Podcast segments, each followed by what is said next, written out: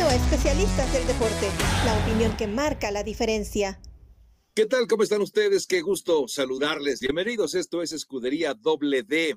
Aquí hablamos de la Fórmula 1 y también hoy estaremos hablando en este espacio de las 500 villas de Indianápolis que se han corrido este mismo fin de semana.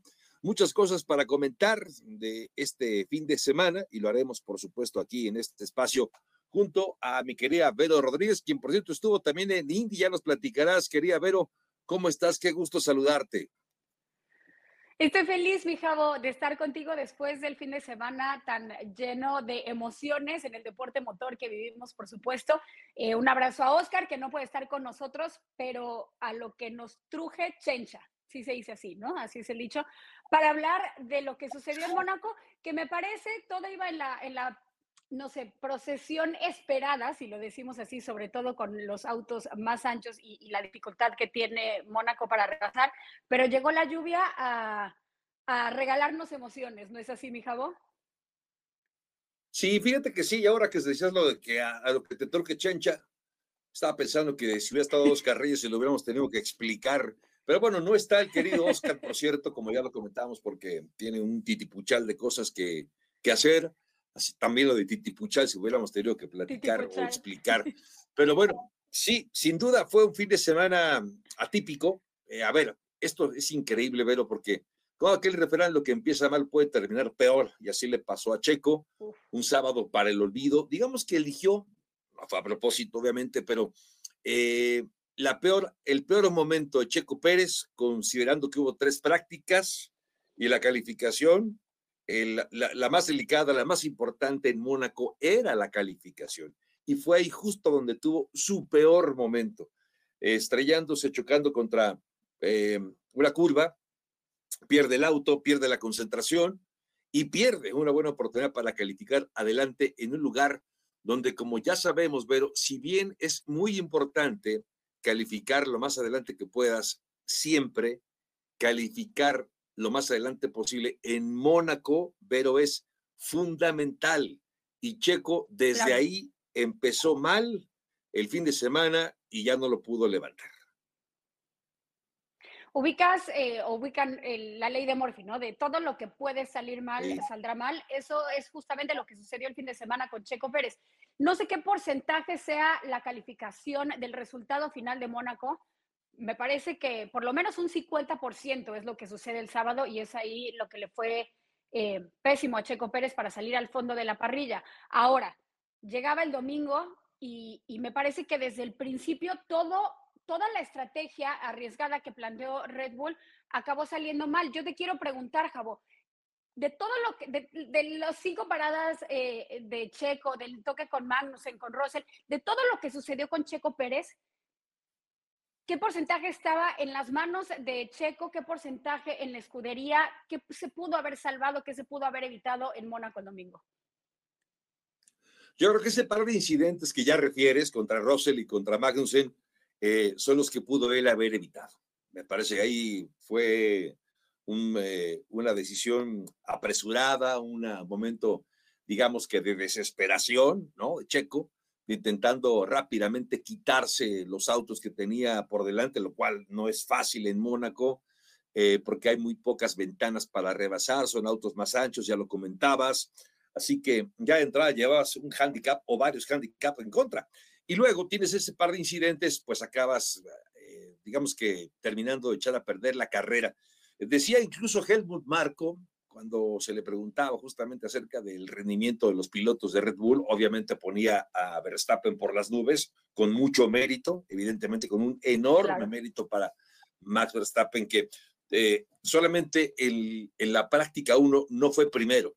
De ahí por fuera, en la práctica 2, en la práctica 3, en la quali, en la carrera, siempre fue el mejor eh, Verstappen, así que hombre, pues ahí había razones para felicitarlo, para para celebrar esa gran carrera. Y lo de Checo decía Helmut Marco, bueno, no, no todo fue su culpa. Y es que efectivamente esos, esos momentos en la carrera, cuando acaban tomando la decisión de hacer eh, cambios eh, en la, de neumáticos, acaban eligiendo mal, empieza a llover y, eligen mal el compuesto, tienen que volver a meterlo para cambiar de, compuesto a,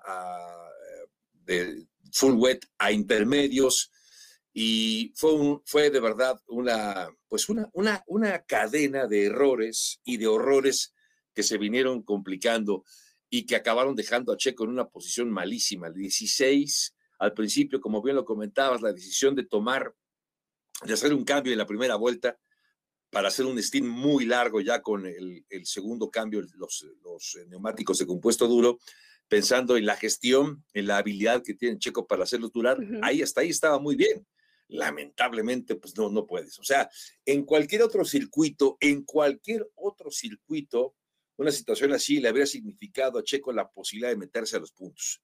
No de podio quizá, pero hombre, terminar de los primeros 10 habría sido muy significativo.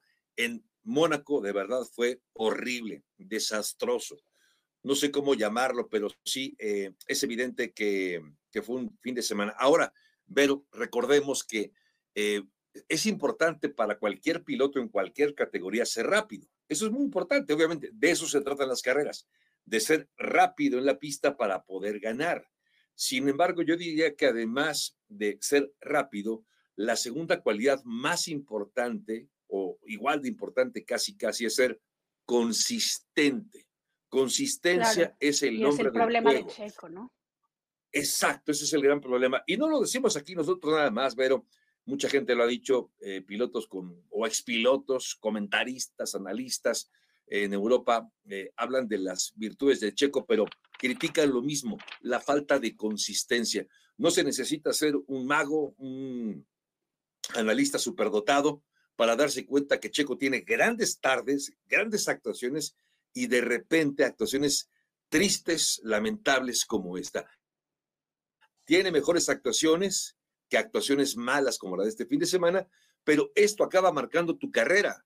Y en contraparte, claro. eh, quería ver, tienes a un Max Verstappen que prácticamente nunca comete errores, casi nunca pone una rueda fuera mal, es casi, casi perfecto. Y así, contra eso, Vero, es muy difícil poder pelear. Más cuando tienes eh, no solamente un gran rival enfrente, sino que aparte estás luchando contra tus propios errores, Vero.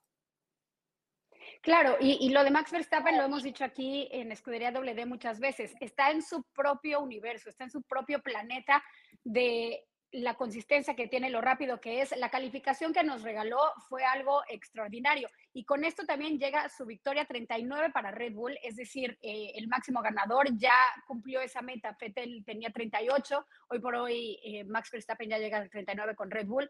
Y, y es algo extraordinario. Ahora, la diferencia de puntos con, con, Checo Pérez, porque mucha gente dice, bueno, pues ya está, ¿no? O sea, esa era la posibilidad.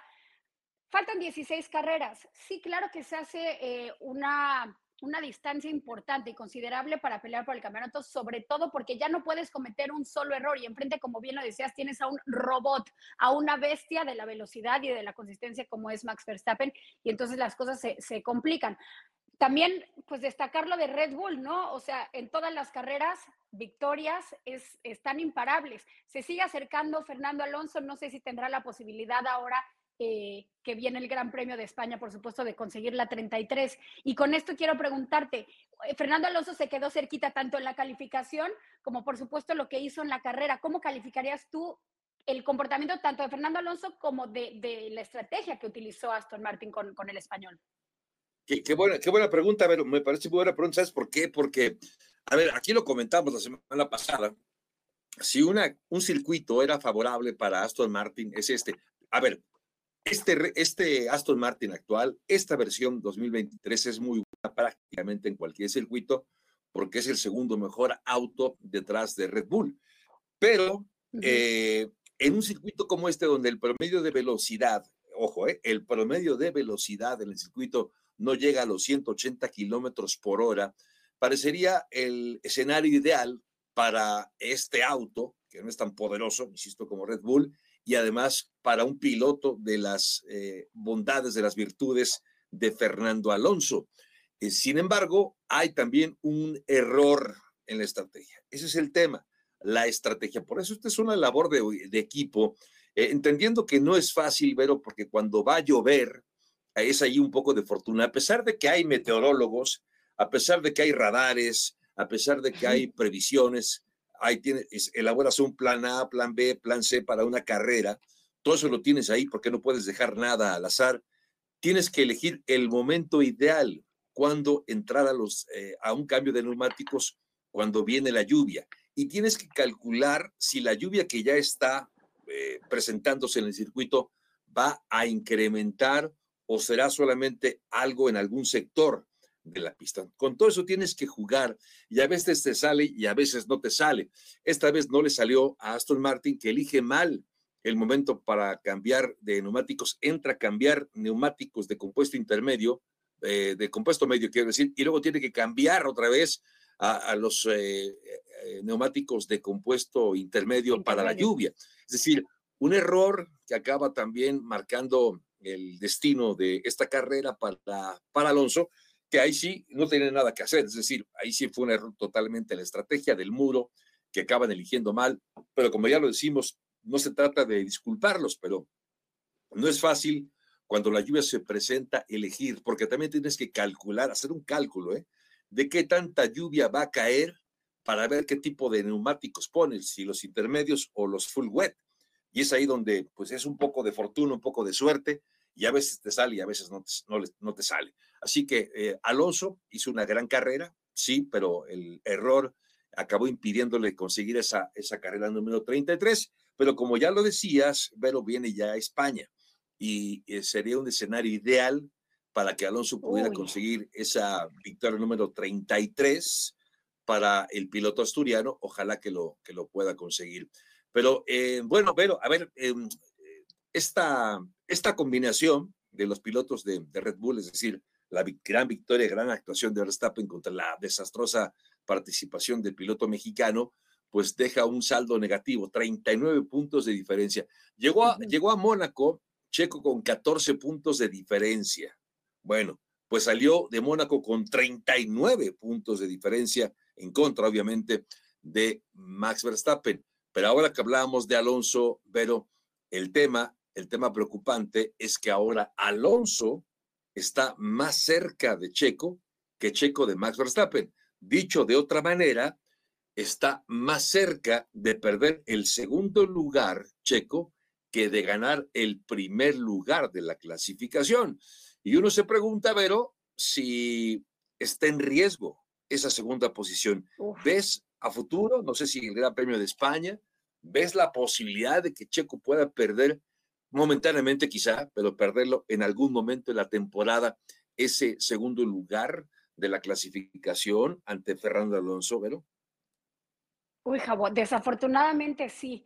Con la fortaleza que ha mostrado Fernando Alonso, eh, los diferentes momentos, lo que le puede afectar a Checo, no solamente esa diferencia de 39 puntos, ¿no? Pero sino también eh, la manera y la desastrosa carrera que se aventó el domingo, sobre todo viniendo de un año donde él había sido el ganador en Mónaco, después pasa todo esto y, y, la presión que ejerce una escudería como Red Bull.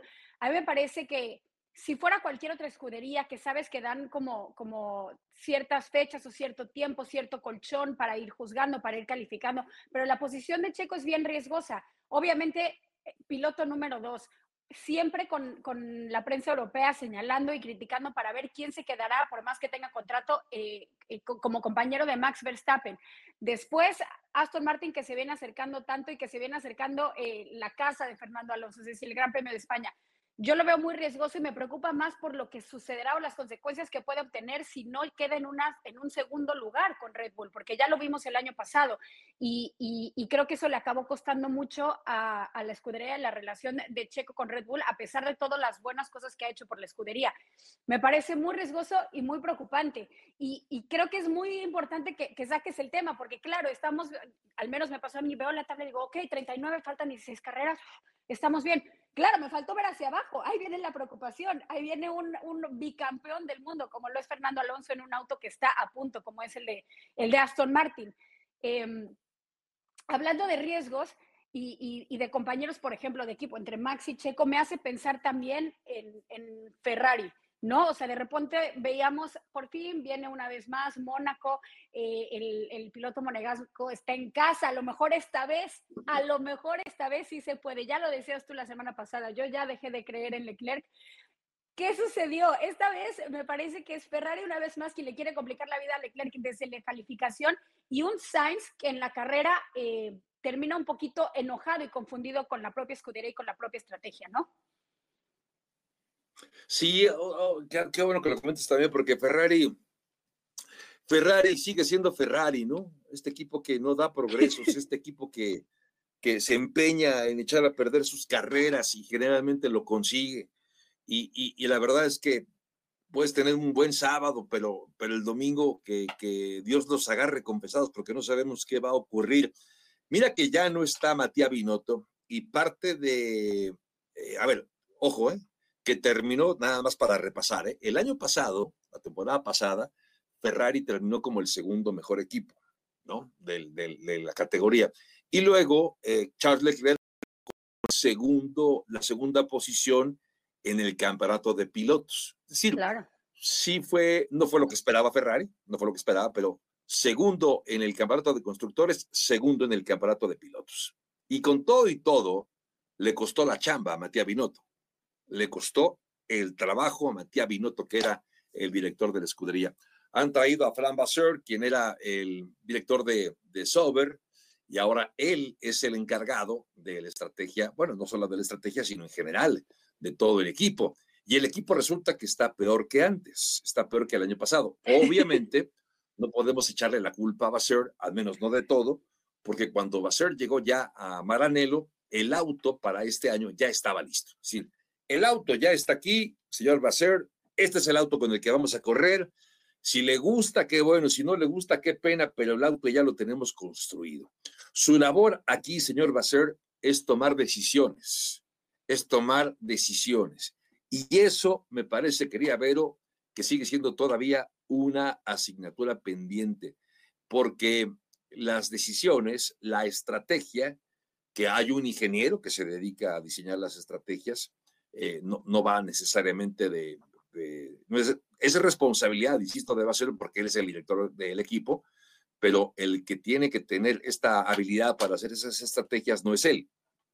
Pero con todo y todo, a él se las van a cargar, así como se las cargaron a Matías Binotto. Así que me parece que lo debe ser, eh, si esto sigue así, será flor de un día ¿eh? o flor de un año, porque no va a permitir Ferrari, después de los errores que, ha tenido este, en este año, que son tristes, que, porque además el auto, Vero, el auto de este 2023 es, es eh, de prestaciones inferiores al auto del año pasado. Es decir, eh, ya, ya llevas un handicap en contra para esta temporada 2023, así que los errores deben ser mínimos, prácticamente nulos, para poder elevar las posibilidades, ya no de ganar el campeonato, eh, sino de tratar de pelear por un segundo lugar, o sabes qué, por un tercero, porque ahí está Aston Martin, que hoy parece muy sólido en esa segunda posición. Así que la situación para Ferrari, pues parece muy, muy compleja y,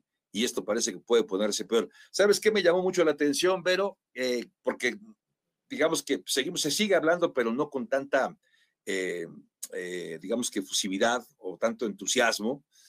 Mercedes, Mercedes terminó cuarto y quinto, ¿eh? O sea, se quedó ahí muy cerca del, del, podio ya con, con George Russell y con Lewis Hamilton. Es decir, parece que Mercedes, sin hacer tanto ruido, se está acercando más a Aston Martin y yo no dudo que pronto empiece a pelearles por algo. Oye, pero ya que hablamos de, de, Hamilton y de Mercedes, a ver, este, este, esto que vamos a compartir ya lo habíamos platicado alguna vez, pero vuelve a salir el rumor, Vero, vuelve a presentarse el rumor de y es un segundo medio, ¿eh? no es el mismo medio deportivo el medio periodístico, sino este es otro, que asegura lo mismo, que Lewis Hamilton estaría cerca de Ferrari.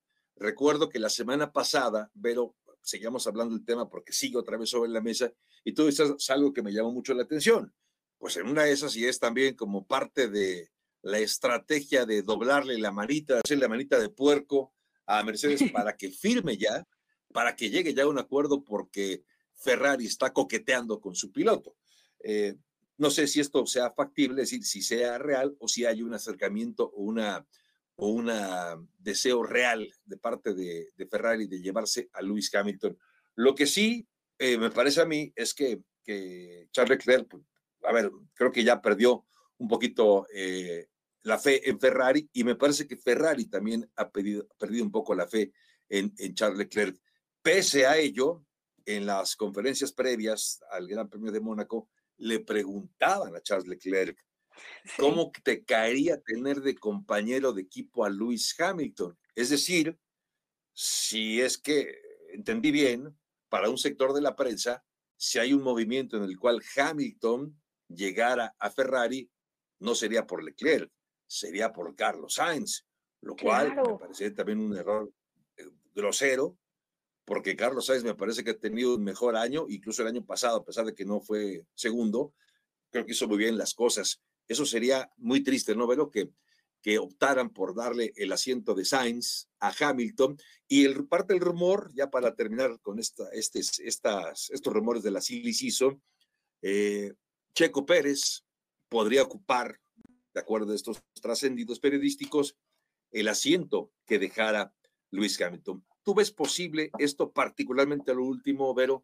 ¿Ves a Checo llegando a Mercedes? Lo veo posible, lo veo, creo que sí. Y sabes, sobre todo porque, digo, yo sé que los pilotos saben perfectamente cómo manejar a la prensa y cómo darle eh, un poquito de calor a ciertos rumores, pero en cuanto hacen esa pregunta, le, le dicen a Charles Leclerc, ¿Cómo ves si, si existiera eh, o, qué hablas de los rumores que se están acercando acerca de un nuevo compañero? El que dijo el nombre Lewis Hamilton fue Charles Leclerc. Voltea hacia un lado con una sonrisa y dice, Lewis Hamilton, así como, él es, el mismo que pone el nombre. Obviamente lo hemos visto, lo vimos la semana pasada en la Gaceta de lo Sport y ahora en más medios.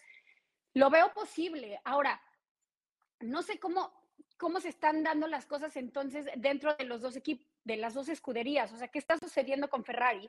Que obviamente no quedaron, ni Sainz ni Leclerc quedaron felices después de las estrategias del domingo.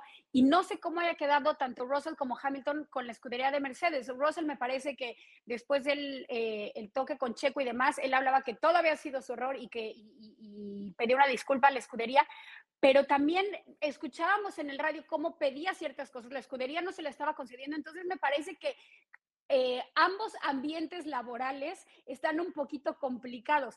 E incluiría también Alpine, a pesar, por supuesto, de ganar el podio con Ocon, que fue algo extraordinario para el francés, me parece que Gasly acaba, eh, y dice, acá, estoy muy confundido con mi escudería y las decisiones que tomaron, viniendo de una semana en donde el CEO de Alpine les había dicho a todos a Mateus, ¿no? Y que creo que esto eh, calla un poquito los rumores, pero de entrada la silly season, me parece que el ambiente laboral en esas tres escuderías, incluyendo Red Bull, sobre todo por Checo Pérez, obviamente no por Max Verstappen, debe estar como un poquito caliente la cosa, ¿no, Javo?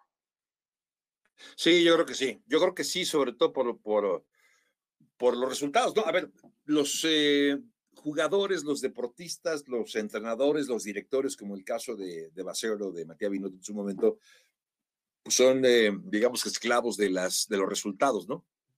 Tienes resultados, te quedas, no tienes resultados, te vas. Y esto lo hemos visto en los deportes, prácticamente en cualquier deporte, no solamente en el automovilismo. Pero eh, sí, creo que hay un riesgo eh, porque se pone caliente la cosa en alrededor de varios equipos.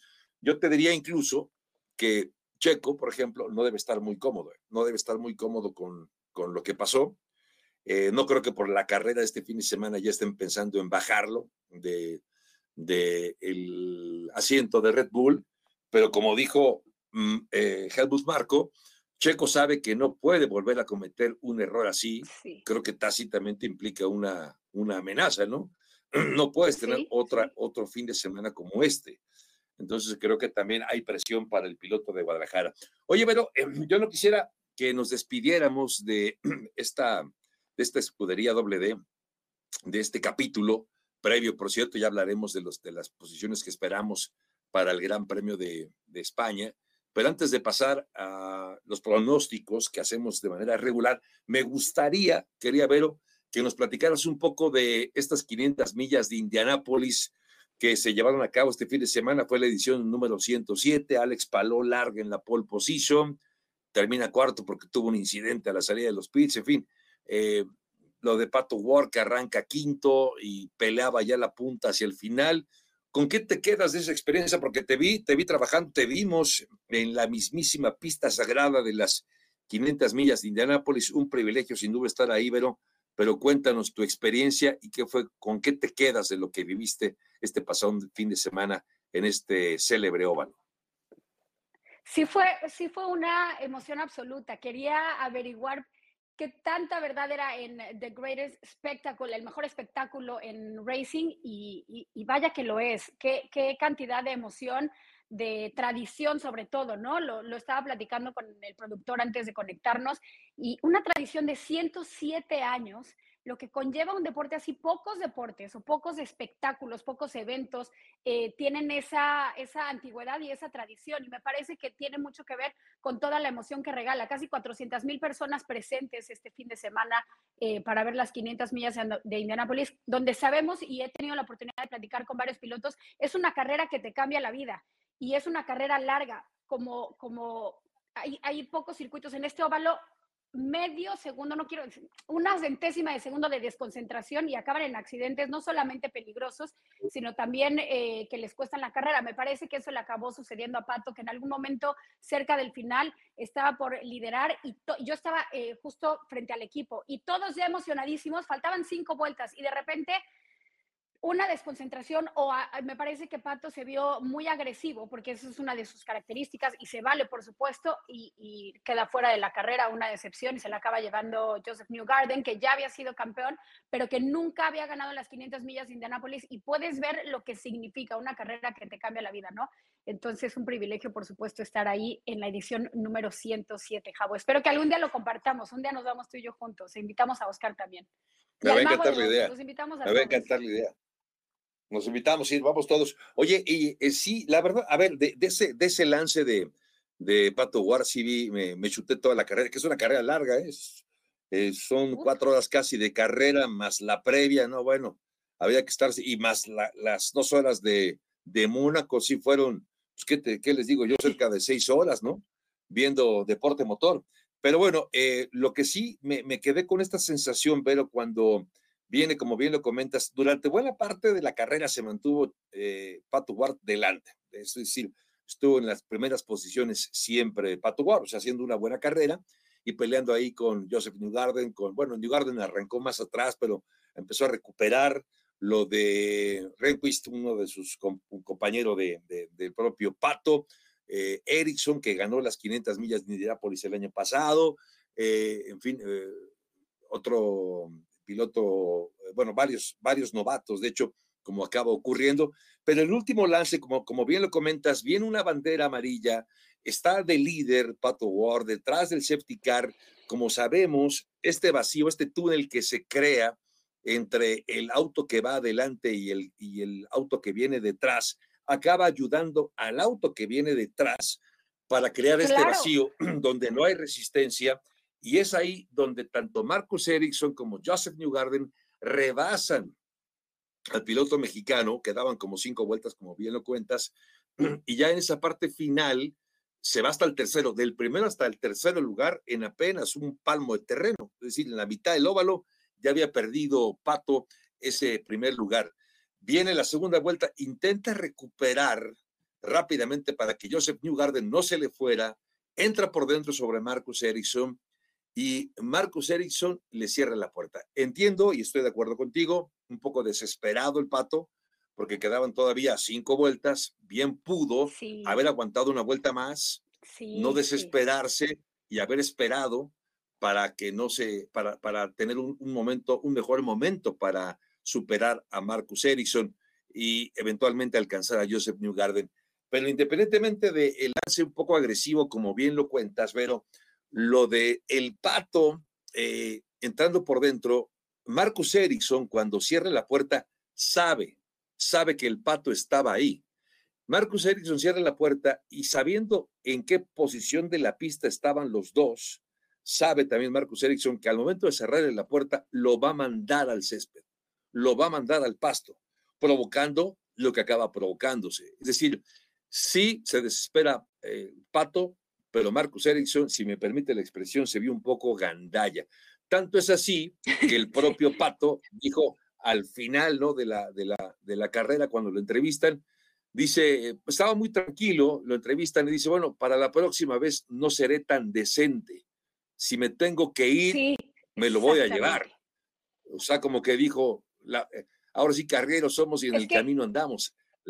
Y esto, esto obviamente creo que a mí me sugiere eso, así como lo, lo percibí yo, lo percibió el propio Pato, o sea, sí cerró la puerta, pero de manera un poco agresiva también Marcus Ericsson, ¿no? Completamente, y creo que todo viene, ya, ya, será cuestión de que, de que Pato salga a hablar, pero hay que recordar que dos semanas, dos carreras anteriores en Long Beach pasa lo mismo con Dixon, en donde justamente Pato va por dentro, Dixon dice, es que vas tan agresivo y tan rápido por dentro que a mí no me da tiempo de saber que estás ahí ni de que me informen, y entonces hay un encontronazo en donde ambos salen muy enojados. Pato es eh, justo el primero que dice, hey, yo iba por dentro, no tengo por qué pedir disculpas. Esta vez me parece que va agresivo y por un segundo dice, ¿sabes qué? Voy a tener la decencia, no sé, por decir algo, de, de, guardar esta posición y es ahí donde Erickson se aprovecha. Se aprovecha por un segundo porque entonces después lo que son las cosas en Indy, cómo cambian, ¿no? La acaba por no salir porque entonces eh, New Garden como bien dices, no hay nada mejor que iniciar en la segunda posición para él. Si New Garden le acaba ganando la posición y le acaba ganando las 500 millas de Indianápolis. Muchísima emoción, accidentes, eh, la gente entregada, pero vaya que es una carrera que si ustedes no han tenido la oportunidad, eh, las 500 millas de Indianápolis, vaya que te regala toda esa adrenalina el automovilismo, ¿no? Sí, y lo que me encantó fue la celebración de Joseph Newgarden, ¿no? Termina la carrera eh, hace algunos años quien puso de moda irse a subir, subirse a la, a la, a la malla para celebrar, era Helio, Castro, Neves, por eso le pusieron Spider-Man. sí, y ahora pues, ya inauguró otra forma de celebrar Joseph Newgarden porque se metió a la tribuna. Había un pequeño hueco entre la pista y la, y la tribuna en la malla, se metió por la malla y se fue a celebrar en la tribuna, por ahí de la fila 10, por la fila 15, ahí estaba celebrando con los aficionados. Joseph Newgarden, me encantó la celebración, fue espontánea, fue exultante, fue maravillosa, fue muy emotiva. Eh, y la verdad es que sí fue una muy buena carrera, como generalmente son las 500 millas de Indianápolis, con esta desazón, con este sabrosito con el que nos quedamos de que, de que Pato Ward el año pasado se quedó en el segundo lugar, eh, ahora terminó hasta la posición 23 por el accidente que tuvo en esa vuelta número 5, eh, perdón, a cinco vueltas del final, cuando pudo incluso pelear por el primer lugar, eh, pero bueno, es parte ya de la, de la historia. De hecho, decía eh, Las Vegas, pero era el favorito número uno para ganar las 500 millas, era el Pato Ward, así, así lo tenía en Las Vegas. Y, además, y, y, así, sí. No, además porque esta era la mejor clasificación que había conseguido, ¿no? Eh, calificar en quinta posición. Si bien sabemos en Indy, la parrilla de salida al final no cuenta mucho porque lo, lo describiste perfectamente. Es una carrera tan larga eh, que es más de, estrategia y es más de ir aguantando y demás, pero era la mejor calificación. Hemos visto un Arrow McLaren que hoy por hoy sí está compitiendo con los dos mejores equipos, ¿no? Que es Chip Ganassi y Penske. Eh, Andretti, por supuesto, también alzando la mano, pero hoy por hoy creo que un Arrow McLaren que, que, se ve muy fuerte y un Pato que es muy agresivo, era ideal para que para que ganara esta, pero bien lo dijo Pato y yo le voy a hacer caso. Ya vendremos y tendremos la revancha el año que viene, ojalá que sí sea. Que así sea, que así sea. Oye, pero ya para despedirnos, ¿qué te parece que regresamos a la Fórmula 1 solamente para, a ver, el pronóstico de la pole position? ¿Quién se lleva la pole para este fin de semana en España? Quería verlo. Yo me voy a ir con que Fernando Alonso tendrá un fin de semana perfecto. La pole position se la lleva el español. Ok, eh, yo me voy a quedar con, fíjate, me voy a quedar, voy a ser muy atrevido con mi pronóstico en la, en la pole position. Me voy a quedar con Charles Leclerc, con Leclerc ganando la pole position. O sea, ni tú ni yo tenemos a algún Red Bull en la pole para este fin de semana. Vamos a ver qué tan perdidos o qué tan eh, cercanos estamos. Ahora, podio 1, 2 y 3, o 3, 2, 1, como quieras, Vero. ¿Cómo termina el Gran Premio de España? un podio que ya hemos visto, pero revuelvo las fichitas de dominó. Primer lugar para Fernando Alonso, llega a la 33. Segunda posición para Max Verstappen. Tercero, Checo Pérez. Fíjate que voy a coincidir totalmente de acuerdo contigo. Pongo a, a Charles Leclerc, pero obviamente nos va a decepcionar. O sea, pongo a Charles Leclerc en la pole, pero obviamente va a acabar cuarto, quinto, sexto, séptimo. Eso, eso es un hecho. Pero sí creo que es el momento ideal para, es más, sabes que ojalá consiga la número 33 en España. Eh, Alonso me daría muchísimo gusto que lo lograra. Eh, es un gran piloto y ha mejorado muchísimo. El auto que tiene es muy competitivo, así que me, me, gusta ese escenario. Con Alonso subiéndose al primer lugar, ojalá que nos equivoquemos, Vero, y que Checo termine por delante de Max para que no, para que no solamente no pierda puntos, sino para que recupere algo. Pero me temo que será Max segundo y Checo en la tercera posición. Ojalá, ojalá que nos equivoquemos. Pero pues estamos llegando al final de Escudería Doble D. No sé si quieras agregar algo más, algún comentario final antes de bajar la cortina el día de hoy. No, solo agradecerte y lo digo de verdad, Javo, el privilegio de platicar contigo y que nos compartas todo este, todo este conocimiento en un fin de semana tan increíble como lo fue este y con todas las emociones de automovilismo, poder platicarlo contigo, de verdad que es un honor. Muchas gracias. No, al contrario, es un privilegio estar contigo también. Me siento muy honrado, muy contento. Con un saludo muy afectuoso para Oscar Reyes. Fue su cumpleaños recientemente. No nos pudo acompañar ahora, no por el festejo, no es que siga de festejo, sino ya está trabajando y alguien tiene que trabajar, le tocó a, Oscar hacerlo. Entonces vaya un abrazo muy afectuoso para él. Y en nombre de todo este equipo, encabezado por eh, mi querido Oscar Pérez, el mago de Oz en la producción, Oscar Reyes que no nos acompañó el día de hoy, con Verónica La Abuela Rodríguez, soy Javier Trejo Garay, pásela bien, gracias y hasta la próxima. Gracias por acompañarnos en Especialistas del Deporte. Hasta la próxima.